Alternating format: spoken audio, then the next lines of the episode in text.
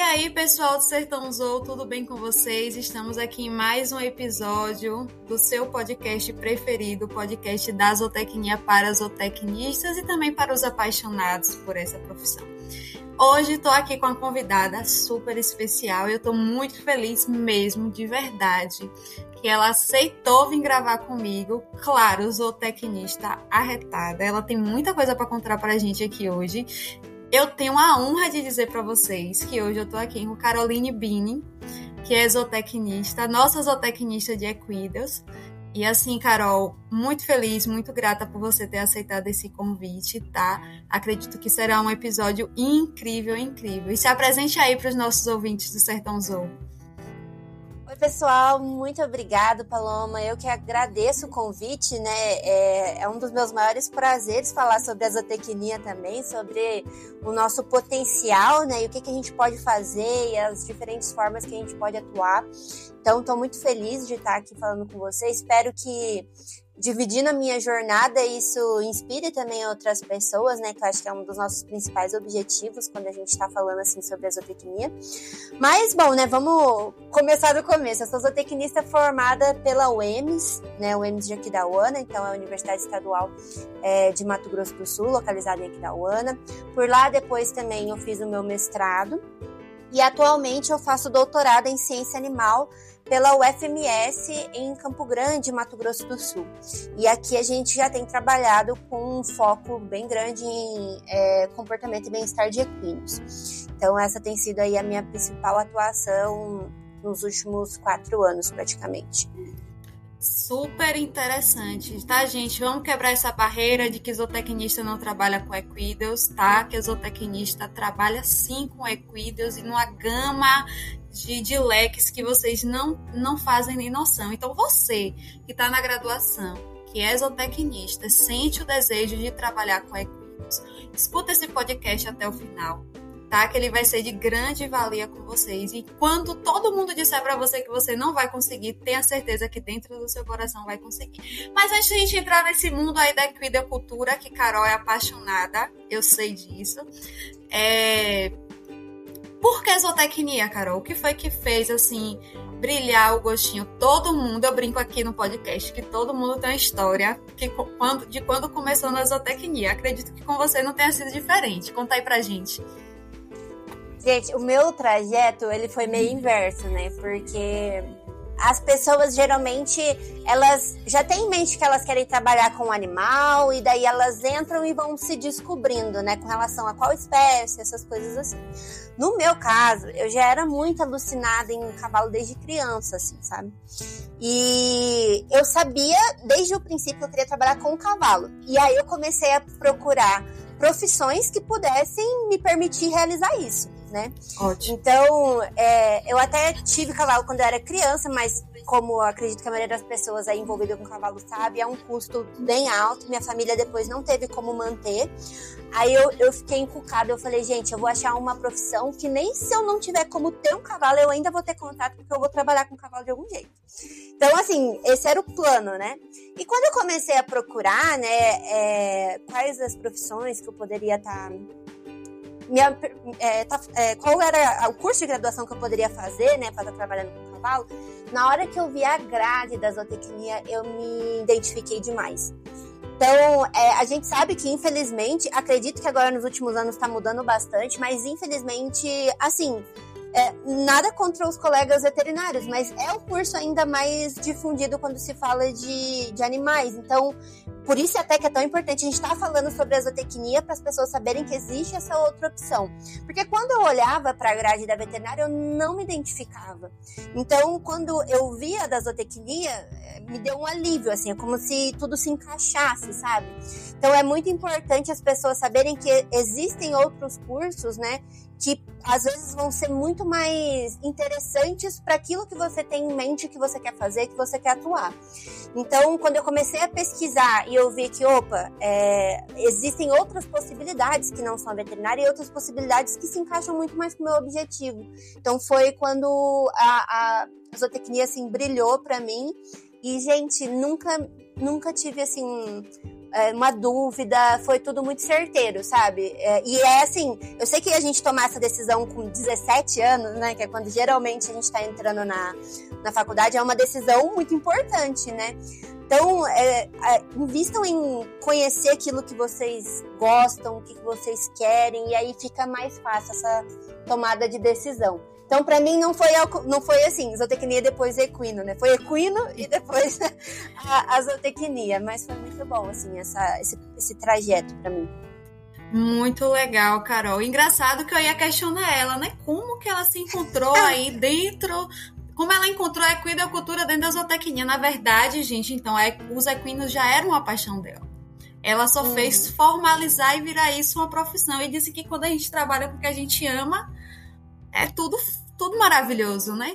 Mas assim, a gente sabe, Carol, que existem, né, durante o projeto da o, o processo, projeto, durante o processo da graduação, essas questões é, de, de estágios, como a gente já estava conversando logo no início, né? De estágios, de oportunidades. A gente sabe que às vezes como tem outras cadeias que são mais é, persistentes dentro da zootecnia, às vezes tem mais oportunidades, tem mais facilidade de encontrar acesso, informação. Durante seu processo acadêmico, como foi aí essa lida com, com a equidocultura? Uhum. Bom, primeiro que quando eu entrei, é, na minha universidade não tinha nenhum professor que trabalhasse diretamente com equinos. Os animais que a gente tinha na, na fazenda da, da universidade eram para trabalho, então, assim, não tinha pesquisa em volta deles, não tinha um professor específico de equinocultura. Então, eu fiquei bem carente de informação nesse sentido da época, sabe? E eu até entendo, porque muitas vezes as universidades elas se moldam, se moldam aquilo que é relevante no mercado daquela, daquele local, né? Então, aqui, né, tô no Centro-Oeste, muito forte a parte de pecuária, então a maioria dos grupos de pesquisa, tudo eram voltados nesse sentido. E aí eu percebi que eu tinha né, é, esse obstáculo né, nesse sentido e eu fui procurando o que, que eu poderia fazer por fora para complementar o que eu não estava conseguindo ter acesso diretamente pela universidade, né? E aí foi quando eu comecei a fazer qualquer curso que vocês imaginassem, assim, gente, é, é, de treinamento, de, assim, qualquer, assim, com crivo, né? Que eu via que eram profissionais, é, bons profissionais, que estavam dando esses cursos que eu poderia ter acesso, que era perto da minha região, eu ia atrás de fazer. Então, fiz curso por fora, né, como formação complementar, fiz estágio e até estágio às vezes também o pessoal tem muita dificuldade e não só uma dificuldade de encontrar, mas antes, às vezes o pessoal nem busca por causa dessa, dessa, dessa conversa sem graça aí, né? Que, ah, você não vai conseguir, equino não dá, equino é muito fechado, equino é isso, equino é aquilo. Então, às vezes as pessoas nem tentam, né? Eu acho que às vezes a dificuldade está mais nisso, você tomar a decisão de tentar por conta de já colocarem que existe existe esse obstáculo, né? Eu lembro que o meu primeiro estágio com equinos, eu sabia que tinha uma hípica perto do local onde minha família tinha um restaurante. E um dia eu tava agoniada, assim, eu peguei, deixei o meu pai no restaurante e falei, pai, eu já volto. Eu fui lá no lugar, bati lá e falei, olha, gente, eu sou zootecnista, vocês têm alguma coisa que dá para eu fazer? Qualquer coisa. Eu limpo baia, eu quero só acompanhar a rotina de vocês aí. E aí era um pessoal bem bacana, assim. Então, assim, a gente não pode também se acanhar nesse sentido, né? A gente tem que ir para cima em algumas situações. Então, eu lembro que meus estágios foram nesse sentido. É bem proativo, assim, para eu conseguir. E, e, outra coisa também, buscar os, os, grupos de pesquisa, né? Então, igual eu tava em Aquidauana, que é uma cidade a mais ou menos 140 quilômetros da capital, que é de onde eu sou é, Campo Grande. E eu procurei, quando eu estava lá em Aquidauana, eu sabia que tinha alguns professores mexendo com equinos aqui em Campo Grande. Então, o meu estágio final eu fiz com a parte de reprodução de equinos em Campo Grande. Então, às vezes, procurar nas universidades, né, para fazer o estágio nas universidades, com professores, às vezes, que estão fazendo estão é, tocando pesquisa, né? Então, às vezes, se não tem na sua universidade, procurar alguma universidade próxima que você possa fazer alguma parceria nesse sentido. Então, é bem legal a gente ficar atento. Hoje, ainda com o Instagram, a gente já tem muito Instagram de grupo de pesquisa, né? Isso. Então, se você gosta de equinos, corre pro Instagram, segue os, os perfis dos grupos de pesquisa aí no, no Brasil, de que tá, que tá trabalhando, né? Que estão tocando pesquisa, e fica de olho, porque geralmente tem umas oportunidades nesse sentido também. E foi o que eu fiz, assim, né? É, quando eu terminei, eu fui fazer estágio, vim fazer estágio aqui em Campo Grande na parte de reprodução de equinos. Então é, é, desafiador, mas se a gente não tem acesso direto, ainda tem como a gente correr atrás assim em paralelo, né? E fazendo essas parcerias. Isso que é importante, a gente tem que buscar, né? Gente, uhum. E aí não só para Equidos, para qualquer área. Se a gente ficar lá paradinho, a gente forma e não vivencia nada e a gente não se descobre enquanto profissional também. Então eu Com acredito certeza. que até quando, quando, é mais desafiador, se torna até mais prazeroso depois. A gente, né? Poxa, eu consegui, foi legal, eu tenho história para contar, tenho conhecimento para compartilhar. Mas uma coisa, Carol, que eu queria te perguntar também é a respeito de pesquisa. A gente tem muita uhum. pesquisa uhum. hoje na área de equido, as pesquisas são novas, né? Principalmente assim, a gente sabe que o bem-estar ele deu um boom agora, né, recentemente, em todas as espécies. Então, assim, como você vê a pesquisa na área de equidos? É algo antigo, é algo recente, é algo que ainda vai aumentar? Conta aí pra gente. Gente, é, eu sou suspeita, né? Porque eu sou uma louca apaixonada pela pesquisa também. E aí, é até uma coisa importante falar que é uma área aí também de trabalho, né? Que pode se tornar a profissão zootecnista que quer trabalhar com equinos, né? Que é o meu caso. Então, é, além de ser uma área de trabalho muito interessante aí pro, pro zootecnista tá, tá atuando, é algo, como você disse, né? Tá avançando muito nos últimos anos. Acho que as pessoas estão começando a ficar mais conscientes e buscar informação com relação a bem-estar. É, além disso, o bem-estar é uma área que tá, uma área da ciência que está muito atrelada à opinião pública, né? Então, geralmente, muita coisa que a gente acaba estudando uma, através da metodologia científica foi levant, são questões que foram levantadas pelo próprio público, né? Então, o, o, o bem-estar tem uma relação muito próxima com como o público está vendo a forma como a gente está manejando, lidando com os animais e como que a gente pode melhorar isso, né? Então, a gente tem eh, trabalhado muito nesse sentido aqui também, buscando alternativas, buscando forma de melhorar a qualidade de vida dos animais. E é algo que é muito gratificante de trabalhar também, né? Saber que a gente está produzindo informação para melhorar a qualidade de vida do, desses animais que a gente, é, no meu caso, fui apaixonada toda a vida, né? Então é, é uma área muito interessante. Agora, o que a gente percebe que é um, um dos desafios que a gente tem aí é que existe um gargalo muito grande com relação ao que é produzido e o que é divulgado e praticado, né?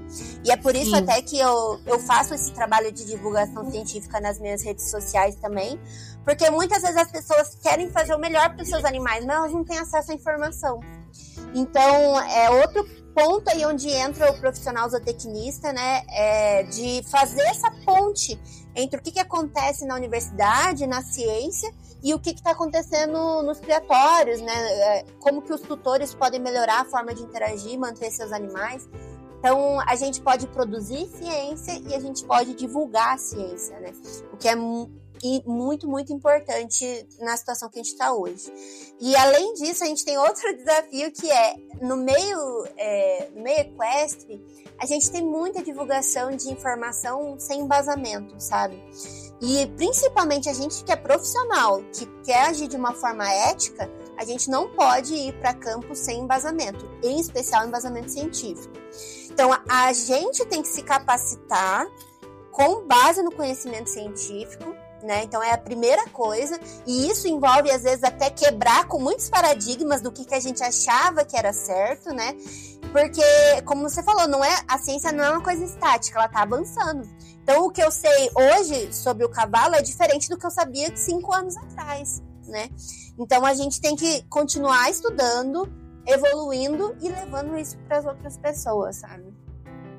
Legal, Carol. E já que a gente entrou aí na etologia, a gente está falando de bem-estar, conta pra gente, até uma curiosidade minha. Eu sou a, a nutricionista bovino de leite, né? Apaixonada também. Mas assim, é, a gente sabe que os pontos de avaliação de bem-estar eles variam um pouco de acordo com a espécie, né? Então conta pra gente um pouquinho assim, é, para o pessoal até começar a se interessar também por essa área, se estudar se aprofundar nessa questão. Como é que, que o zootecnista avalia né, o bem-estar em equinos? Rapidamente, sim, não precisa ser muito científico, não, só para a gente ter uma noção. Uhum. Bom, atualmente o modelo é, mais recente que a gente tem aí, né, para guiar as nossas avaliações é o modelo dos cinco domínios, né? Então, quem tem interesse aí, eu recomendo que é, estude a parte do modelo dos cinco domínios, que vai dar um norte muito interessante. Mas do ponto de vista comportamental, né, é, em específico, que eu acho que é o que mais chama a atenção do pessoal, o que a gente tem visto é que a gente tem dividido em, em três pontos, basicamente, que, é a, que são as interações comportamentais. A gente avalia como que o animal interage com o seu ambiente, como que o animal interage com outros é, animais não humanos, né, sejam cavalos ou outros animais ali de outras espécies que ele convive, e como que são as interações com os seres humanos, né? Então a gente divide nesses três aí para começar a nossa avaliação com relação à parte comportamental. Então, é no caso de ambiente, né, só para dar algum, alguns exemplos, esse animal ele tem autonomia no seu ambiente, ele tem a capacidade de expressar os comportamentos naturais naquele ambiente, né? Ele tem a opção de escolha. É, quais são as limitações que esse ambiente pode impor para ele, né? Então é muito importante a gente olhar isso está muito ligado até à questão de instalações, né? Que a gente sabe que é bem forte na, na zootecnia também. A, a parte de interação com outros animais, a gente tem um, um, desafio grande aí na equinocultura, que é muitos animais criados em isolamento, que a gente sabe que não é ideal para a espécie, né? Então, é importante a gente ver se o animal tem a oportunidade de interagir com outros indivíduos da mesma espécie, e se ele tem a oportunidade, qual é a qualidade dessas interações, né? Porque não é só jogar o cavalo de qualquer jeito com qualquer cavalo. Então, a gente tem que fazer isso de forma é, gradativa, apresentar os animais de forma gradativa, manter grupos estáveis, né? Tentar sempre manter os mesmos animais juntos para diminuir interações agonísticas. Então, assim, tem coisas. Aí está muito relacionado também a manejo, né? Então, a forma como a gente une esses animais, mantém eles e a gente tem que estar tá observando a qualidade dessas interações entre eles também. E por último, as interações entre ser humano e cavalo, acho que tem sido até um dos principais tópicos ultimamente, assim, principalmente nas, na área da ciência da equitação. Então, quem tem interesse, interesse nessa parte de interações é, cavalo-humano, estude a parte de ciência da equitação, que tem muitos trabalhos sendo publicados recentemente nessa área sobre isso. E a gente tem visto que quando fala de interação cavalo-humano, a gente está interferindo desde a parte de manejo até o treinamento, né? Então, a forma como a gente maneja o cavalo e como a gente treina o cavalo está incluída dentro desse todo aí que a gente usa para avaliar o bem-estar animal. Então, a gente tem procurado ultimamente difundir técnicas que sejam não invasivas, né, que sejam menos aversivas possível. Então, tudo isso para transformar a experiência, uma experiência positiva para o animal, mas também segura para a gente, né? Felizmente a gente vê o pessoal difundindo muita técnica de treinamento que coloca não só o animal, mas a própria pessoa em risco, né? E quando a gente é um educa... É, quando eu como educadora, eu não posso ensinar alguma coisa para uma aluna minha que vai colocar ela em risco, sabe? Então a gente tem que ter muito cuidado também com o que, que a gente difunde e ter um cuidado com as pessoas e com os animais à nossa volta, né? Então é, é muito interessante aí também essa perspectiva de interação humano-cavalo. Bastante interessante. Aí, para quem não conhecia, ou para quem não entendia, passou a conhecer agora, a Carol explicou aí direitinho pra gente. Mas assim, Carol, uma curiosidade minha, né? A gente sabe, por exemplo, dentro da cadeia da equicultura, a gente tem lá, né, a nutrição, a reprodução.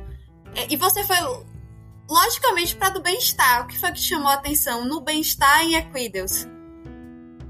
Gente, eu, eu acho que foi o tipo de interação que eu queria ter com o cavalo, sabe? E o tipo de resultado que eu queria ter.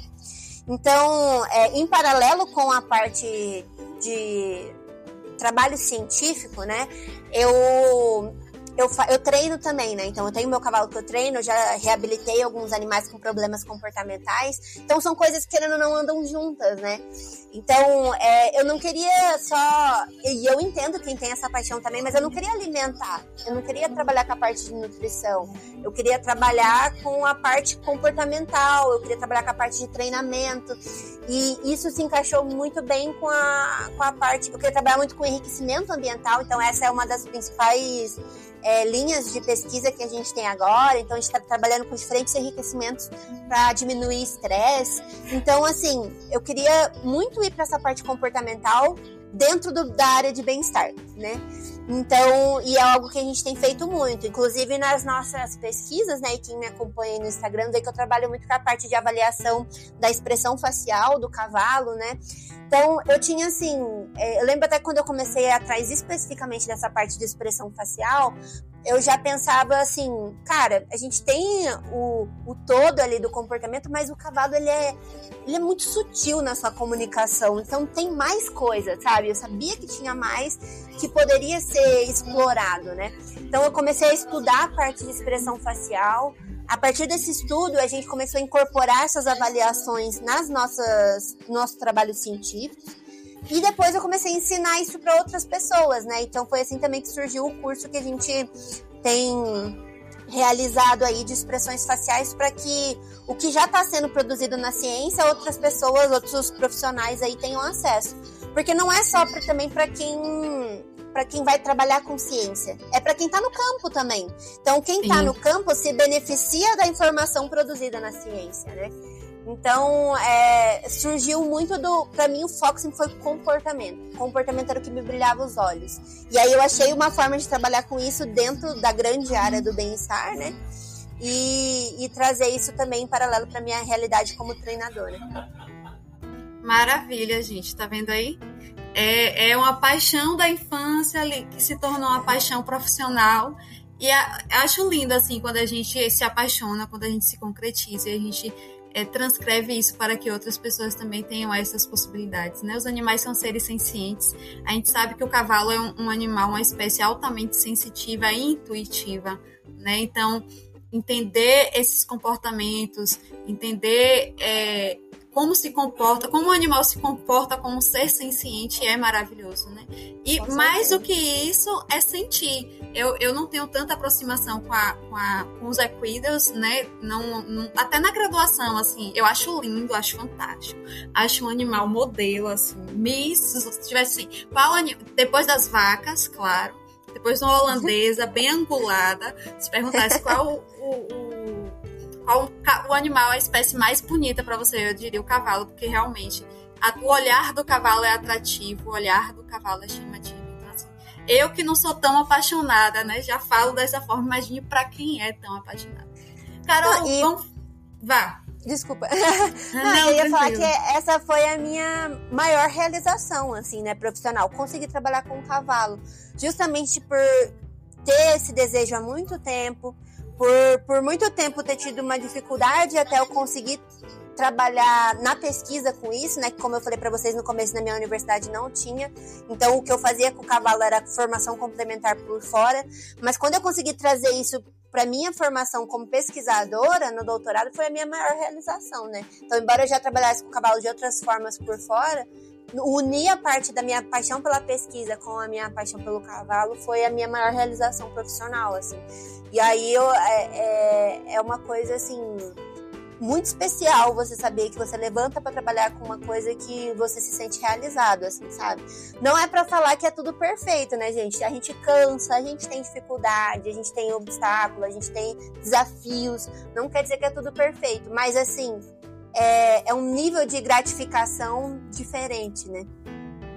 Maravilha, Carol. E assim, diante de todo esse cenário que a gente está vivendo, que você vive mais especificamente, né? A gente veio de uma pandemia, a gente sabe que a pandemia ela bloqueou a gente de diversas formas, de diversas atividades, mas potenciou a gente também no online, né? É, uhum. Diante de tudo que a gente viveu, diante de toda a sua experiência, o que é que você acha, o que é que você acredita, assim, de perspectiva de atuação hoje do zootecnista é, na área da equidocultura e aí falando um pouquinho de mercado também, né? A gente está em ascensão, a gente está ainda numa linha linear. Diante do seu olhar enquanto profissional, né? Como você acha que vai estar tá essa perspectiva futura é, dentro do mercado?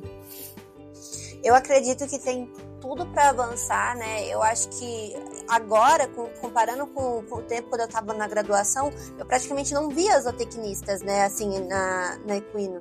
E hoje eu já vejo muito mais, né? E não só, e é importante falar, não só zootecnistas em geral, mas mulheres zootecnistas, né?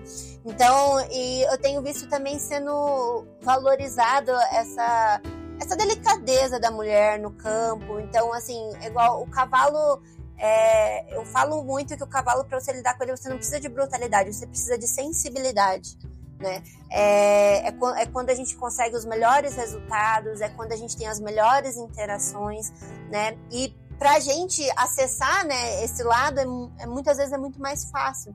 Isso não quer dizer que a gente não vai ter obstáculos, e assim, às vezes é bizarro algumas coisas que a gente presencia no campo, né, de pessoas tentando descredibilizar a gente, e é por isso até que eu sempre falo para as meninas que a gente tá embasada é ainda mais importante. Você ter esse embasamento teórico e saber o que, que você está falando e ir confiante pro campo é ainda mais importante porque vão ter pessoas que vão tentar descredibilizar a gente, mas é, eu percebo que quando a gente tem essa base, cara, é muito difícil. Eu até falo que do tempo que eu tô na internet, eu não tenho assim, nossa, uma grande, é, um grande perfil, né? Meu perfil ele tem até poucas pessoas, mas eu amo que são pessoas realmente engajadas e interessadas, sabe? Que para mim é o que mais importa. E claro. nesse tempo eu tive alguns vídeos e alguns posts que tiveram um alcance maior e ainda assim, eu nunca tive, assim, nunca tive hate, nunca tive nada nesse sentido, mesmo às vezes falando de alguns assuntos polêmicos na equidicultura, né? E eu atribuo isso a toda vez que eu me dispus a fazer um conteúdo informativo, eu trazer muito embasamento. Então, todos os meus posts informativos, eles têm é, a fonte, eu quero que as pessoas tenham a possibilidade de se educar, de ir lá, ela e ler, não ficar só no que eu tô falando, né? Então, assim, ter esse embasamento protege a gente e permite que a gente alcance mais pessoas, sabe? Então, mas eu, eu, eu vejo mulheres fazendo assim um trabalho incrível. É, além da zootecnia, falando da, da equídeo de uma forma geral, né? Eu falei para vocês que tem essa área que é a ciência da equitação, que tem crescido muito, né? Ela surgiu em 2005 e tem avançado muito. E eu participei esse ano de uma reunião internacional de pesquisadoras dessa área de ciência da equitação, né? E, gente, 90%, eu acho até mais, eram mulheres na, na reunião. E eu fiquei muito inspirada, porque eu via que tinha, tem muita mulher em prol aí do cavalo, no meio do cavalo, é, mulheres contratando serviço de, de outros profissionais, né? Então a gente já está também nessa posição agora de não somente ser quem presta, mas já tem mulheres né, que estão solicitando o serviço né, é, de zootecnistas. Então isso é, isso é muito interessante. É algo que eu, eu dou muito valor. Assim. Não, isso é muito gratificante. E para mim é muito emocionante ouvir isso. E aí eu vou abrir um, um adeno para falar de outra Carol rapidinho, né? Que é o que eu havia comentado com você. Carol, eu pude acompanhar a Carol de perto, ela é apaixonada pela equidicultura, né? E, e mulher, assim, mulher zootecnista do campo, apaixonada por equidas.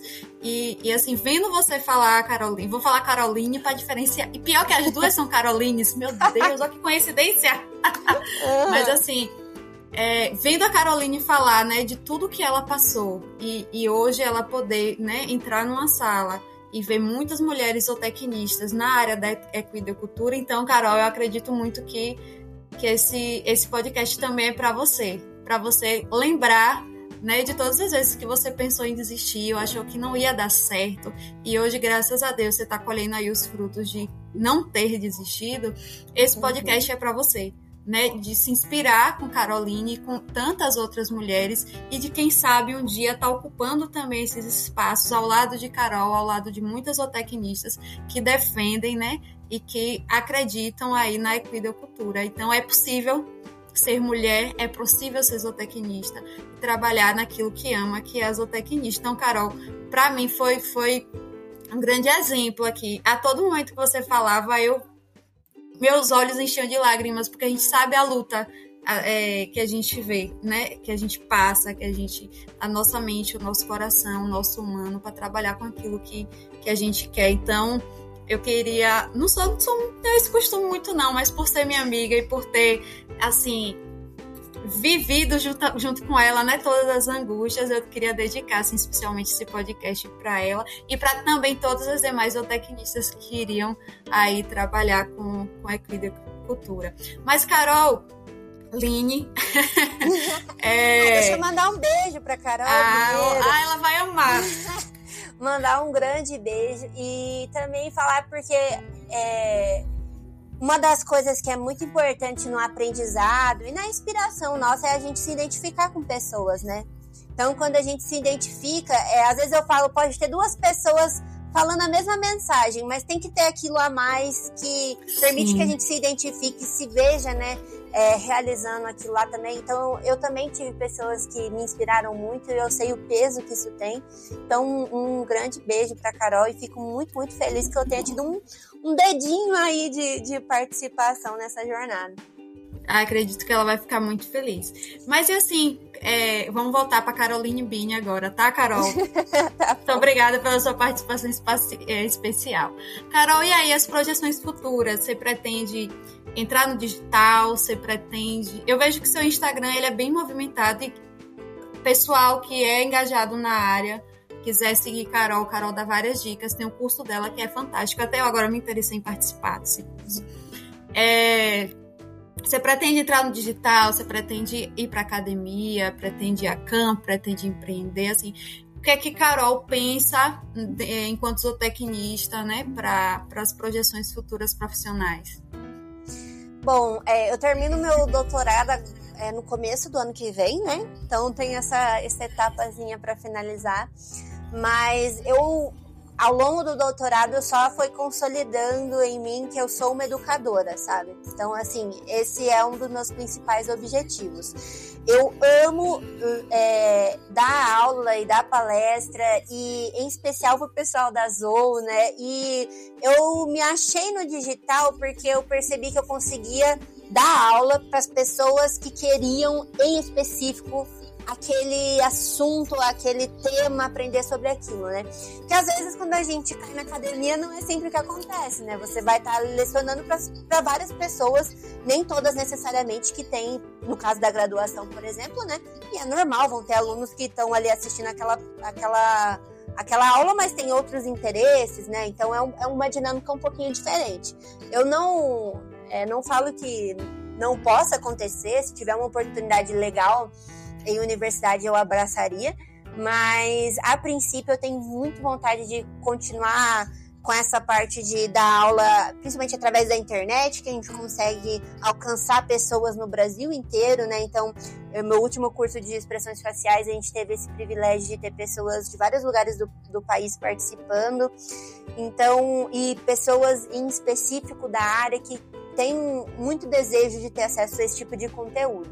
Então, a gente já tem né, é, o curso de expressões faciais, mas eu tenho algumas outras temáticas aí relacionadas a comportamento e bem-estar que eu acho que o pessoal vai gostar bastante, que eu pretendo ir é, preparando aí pro, pro para os próximos semestres. Então, fiquem de olho lá no meu Instagram, gente, vai ter muita oportunidade. E eu falo até oportunidade que eu não tive, né? Eu queria, durante a graduação, ter tido acesso a alguns cursos com esse tipo de conteúdo mais específico.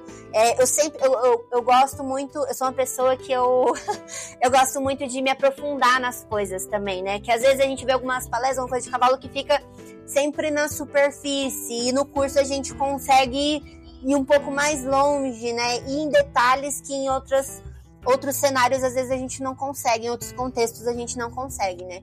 Então, é, nos meus cursos eu sempre destrincho muitos assuntos, trago muito artigo científico, então é, é bem legal aí para quem é profissional do meio equestre e, e quer avançar aí. E eu me achei nesse sentido, assim, como educadora. Eu acho que quem ganha somos todos nós, viu, Carol? De verdade, porque assim, eu sou uma eterna comunicadora e amante da educação. Eu acho que eu nasci para isso. Não é à toa que eu fundei aí o Sertão Zou. Eu acho que não há maneira melhor do que inspirar pessoas se não educando-as e mostrando que realmente há um caminho. E eu fico muito feliz de ter colegas de trabalho nesse mesmo sentido, nessa mesma perspectiva. Então, assim, é lindo o trabalho que você desenvolve. É linda a pessoa que você é. Gente, se vocês um dia tiverem a oportunidade de ver Carol, é uma energia fantástica. Fantástica. Dá vontade de pular aqui e correndo e abraçar ela, porque é uma pessoa maravilhosa. Uma pessoa profissional incrível. É, então eu acredito que você ganha muito com isso, porque a gente aprende, a gente ganha muito ensinando e ganha ainda mais, né, podendo é, proporcionando a essas pessoas é, conhecimento, conhecimento de verdade, conhecimento verídico, sem máscaras, né, uhum. e transcrevendo aquilo que a gente ama. Então, assim, falando um pouquinho nisso, só para concluir aqui, né, o nosso episódio, porque se deixar a gente fala muito. Uhum. Tá apaixonante aqui falar com Caroline.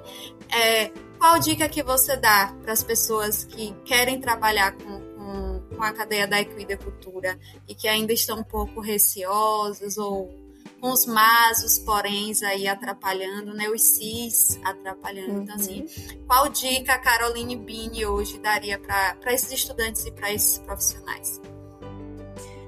Bom, a gente até comentou alguns pontinhos, né, aqui ao longo, mas acho que uma coisa que eu não falei e eu, eu acho que para mim foi o mais determinante é se conheça e descubra o que, que em que, que você é bom, né? Eu acho que às vezes as pessoas se perdem muito na na grama do vizinho, né? Tipo, ai, olha lá, parece que aquela área é o que é, é o que dá dinheiro ou é o que, mas se você se você você não se conhece, não sabe que você é bom, sabe? Às vezes você quer uma área que não tem ninguém, que você não tem ninguém como uma referência, mas você eu, eu tinha uma coisa, né, muito engraçada. Eu já até cheguei, eu lembro de assim, ter chegado a falar isso nos prantos para amigos meus. Eu falei, gente, eu, eu, eu, tenho certeza que se eu tiver a oportunidade, eu vou conseguir fazer isso. É, eu sabia, tem coisa que eu olho e eu falo, cara, isso aí eu, tenho a capacidade de fazer, sabe? Eu me vejo fazendo isso, eu tenho a capacidade de fazer isso. Eu só preciso da oportunidade, eu preciso achar uma forma, bolar um plano, encontrar um caminho e eu, eu dou conta, sabe? Então, olha aquilo que te move, aquilo que você olha e você fala, eu, eu tenho capacidade de fazer isso, eu como pessoa, né? Então, é, a gente, infelizmente, o, o ponto baixo das redes sociais é que tem muita comparação, né? Então, às vezes, é, a gente tem que saber de diferenciar aquilo que nos inspira daquilo que nos coloca para baixo, às vezes por uma comparação até injusta, né? Então, é, se conheça, procure aquilo que você é bom, se capacite, sabe? E eu tinha muito uma coisa também de se não tiver a oportunidade, eu vou criar ela. Eu vou, eu vou criá-la de alguma forma. É, e até uma das formas que eu criei também foi o meu próprio Instagram, então eu tive muita muita oportunidade. Usem isso de uma forma saudável, sabe? Eu tive muita oportunidade, até você comentou da pandemia, as primeiras é, palestras que eu dei, eu tive a oportunidade assim, de dar palestras em várias universidades do Brasil, que eu tenho muito orgulho, é, foi utilizando as redes sociais. Então, isso é uma forma de um exemplo de como criar oportunidades. Mostra que você sabe fazer, mostra como você é, passa informação. Então, já que a gente tem aí essa possibilidade hoje, né? É, cara, se tiver 30 pessoas, 30 pessoas é, um, é uma sala cheia, que às vezes a gente não ia estar tá tendo a oportunidade de, de compartilhar informação, sabe? Então, é, se não tiver oportunidade, cria a oportunidade. Hoje a gente já tem uma facilidade maior de, de fazer isso, né? Então, é, procurem formas, tracem planos, objetivos, coisas realizáveis e vai dar certo, gente. Vai, vai dar sim. Que maravilha isso. Eu tô só outro adendo, eu tô participando de um programa agora que é o CNA Jovem, né, que é jovem, é um, um programa de desenvolvimento de lideranças e incrível, Carol. O primeiro, a primeira oficina que a gente faz é de autoconhecimento. Se uhum. você não se conhece, se você não sabe o que você quer, não adianta você dar outros passos, porque você vai se perder no meio do caminho. Uhum. E tem aquela, aquela frase que diz, né? Se você não sabe o que você quer, qualquer lugar para você tá bom. Então, assim, a gente precisa se conhecer, precisa saber o que a gente quer, traçar metas, se planejar e a gente vai alcançar, sim, os nossos objetivos. E como o Carol falou, se tá difícil, se você se não vai, crie, crie oportunidades. Uhum ninguém é, é, como eu posso dizer assim, doutor em nada, a gente. A gente começa devagar, a gente vai tentando, uhum. a gente vai uhum. errando, a gente vai se ajustando. E hoje nós temos profissionais maravilhosos, é, referências, justamente porque eles começaram desta forma. E outra dica também é, pegando o, o que Carol falou, é essa questão das suas. Nunca esqueça de onde você veio e leve uhum. sempre a humildade junto com você, porque aí voa, aí vai longe. Quando você menos, perce menos perceber, você vai dizer: Meu Deus, é tudo isso, é isso mesmo, sem precisar é, fazer nada além de ser quem você é e fazer aquilo que você gosta. Não é à toa que a gente tem hoje é, muitos profissionais na zootecnia que são quem são e fazem o que gostam. E a gente aí, né, tem como inspiração. Carol, foi muito bom estar aqui com você. Eu tô com o coração apertado de poder terminar esse episódio, porque é muito bom conversar com você. Por mim, ficaríamos aqui a noite toda falando. Aí a gente ia se aprofundar na etologia, na equidocultura, e a gente ia aí, varar a noite. Mas assim, eu fiquei muito feliz de você ter aceitado o convite aqui para estar com a gente no podcast. Precisar de mim, estou aqui à sua disposição. É, esse, esse episódio foi fantástico, gostei muito. Você tem muito conhecimento, você tem muita persuasão. E te desejo muito sucesso aí na sua caminhada, por onde percorrer. É, que a gente ouça muito ainda falar da Caroline Bini e com orgulho dela estar tá aí difundindo a zootecnia, a equicultura, com muito amor, com muito afinco e, além de tudo, com muita ciência. Eu fiquei muito, muito feliz de você ter aceitado. Ah, eu que agradeço, Paloma. Fico muito feliz de estar aqui conversando com você. Acho que o seu trabalho também é incrível.